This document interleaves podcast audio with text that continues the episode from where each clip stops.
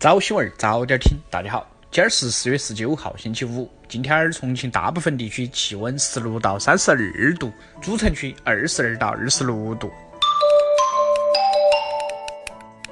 历史上的今天儿，一九三三年四月十九号，罗斯福取消美元的金本位制。二零零四年四月十九号，中国在西昌卫星发射中心用长征二号丙运载火箭。成功的将中国第一颗传输型立体测绘小卫星实验卫星一号和搭载的中国自主研制的第一颗蜡型卫星蜡星一号科学实验小卫星送入太空，那标志着中国小卫星研制技术取得了重要突破。资本地，渝武高速北环立交至李家立交路段上跨桥，原定于四月十六号至二十五号的施工时间有变。具体变为四月二十号至四月二十三号每天二十三点至次日六点，出城方向北环立交至李家立交路段所有车辆禁行；四月二十四号至四月二十九号每天二十三点至次日六点，进城方向李家立交至北环立交路段所有车辆禁行。阿特驾驶员朋友，记得提前择道行驶。昨天儿。云南人陆先生带着一副锦旗，特意赶到渝中区交巡警支队两路口大队，向女警小伟表示感谢。原来半个月前，陆先生和妻子带着刚出生的儿子从四川资阳到重庆看病，开车到两路口时，陆先生妻子突然血流不止。危急时刻，女警小伟帮助了陆先生。小伟先让陆先生把车停在了安全岛，并帮他抱起婴儿，让陆先生先送妻子就诊。正是有了女警小薇的及时救助，陆先生的妻子得到了及时救治，他的儿子也及时看了病。一位普通民警的为民情怀让人感动啊！中国旅行者大会暨中国旅行口碑榜颁奖典礼将于四月二十三号首次在重庆举行。本届大会上将有哪些目的地能荣登有着旅游行业奥斯卡之称的中国旅行口碑榜最受欢迎目的地呢？从去年榜单情况来看，上海、北京、西安三地摘下境内十佳旅游目的地前三。目前，重庆已冲进前五，获得更好名次的可能性极大。重庆近年来旅游成绩亮眼，让我们拭目以待。昨天，二零一九年全国跳水冠军赛暨世锦赛跳水选拔赛第二站在重庆奥体中心进行。在女子三米板预赛半决赛中，重庆籍奥运冠军史铁茂一路领先。以三百九十五点七零分的成绩在半决赛中排名第一，晋级决赛。按照赛程，女子三米跳板决赛将在明天十五点三十分开始。市民可通过重庆奥体中心微信公众号预约门票，免费观赛。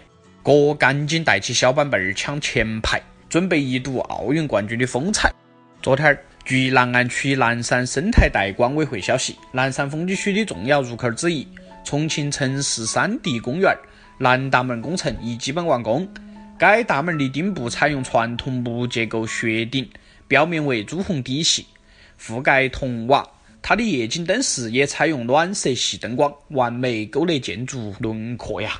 南山又添一标志性打卡地，喜欢拍照的同学走起！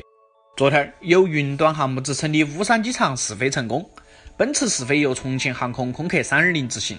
并对巫山机场陆空通信、导航设施、跑道道面、滑行路线、飞行区域标志标识、机场净空、飞行程序、机场运行标准等进行了全面检验。据了解，目前已初步协调好重庆到巫山、重庆到烟台、巫山航线，力争今年上半年通航。届时，从重庆江北机场到巫山机场仅需一小时。近日，忠县公安局黄金派出所值班时接到一求助电话。高度伤残人士方女士想请民警上门办理身份证。了解情况后，黄金派出所户籍民警携带着照相设备、指纹采集器，前往方某家中为其采集好了相关信息。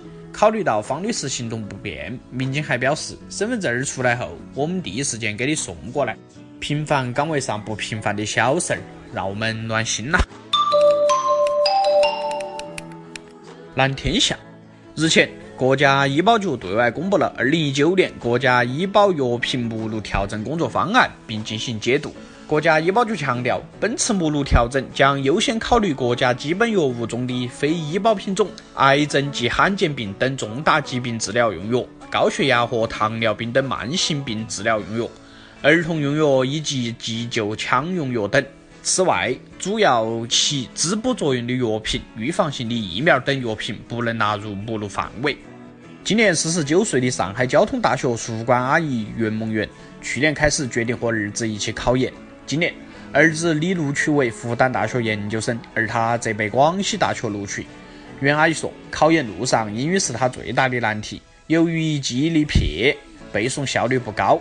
连着几百天背单词，一天都不敢懈怠。被录取后，袁阿姨表示想学好专业，以后去偏远农村地区做一名语文教师志愿者。有梦想，从来不怕晚，为袁阿姨点赞。近日有消息称，亚马逊主管业务电商将于本周宣布退出中国市场，未来在中国将仅保留 Kindle 电子书和跨境贸易两块业务。昨天，亚马逊表示。将于今年七月十八号停止为亚马逊中国网站上的第三方卖家提供卖家服务。中国消费者未来无法在亚马逊平台上购买第三方卖家的产品，但仍然能通过亚马逊海外购平台购买来自美国、英国、丹麦、日本等地的商品。哎，各地网购启蒙啊！近日，西北工业大学汪延恩教授团队的 3D 打印活性仿生骨技术取得突破性进展。团队研制的 3D 打印活性仿生骨可以做到与自然骨的成分、结构、力学性能达到高度一致。动物活体实验显示，该技术制造的仿生骨可在生物体内发育，还能让自体细胞在人造骨中生长，最终将人造骨与自然骨很好的生长在一起，融入动物体内环境，造福人类的发明厉害了！法国总理菲利普当地时间十七号表示。法国将邀请来自世界各地的建筑师提交设计，以重建圣母大教堂的尖顶。到目前为止，法国各界捐赠和承诺了八亿欧元，用于巴黎圣母院的重建。法国官方建立了一个在线门户网站，指向正在收集捐款的官方组织和基金会。菲利普强调，为重建圣母院而给予的每一块欧元都将被善加利用。希望那座人类文明的瑰宝能早日恢复原貌啊！更多精彩新闻，请深阅读新重庆客户端。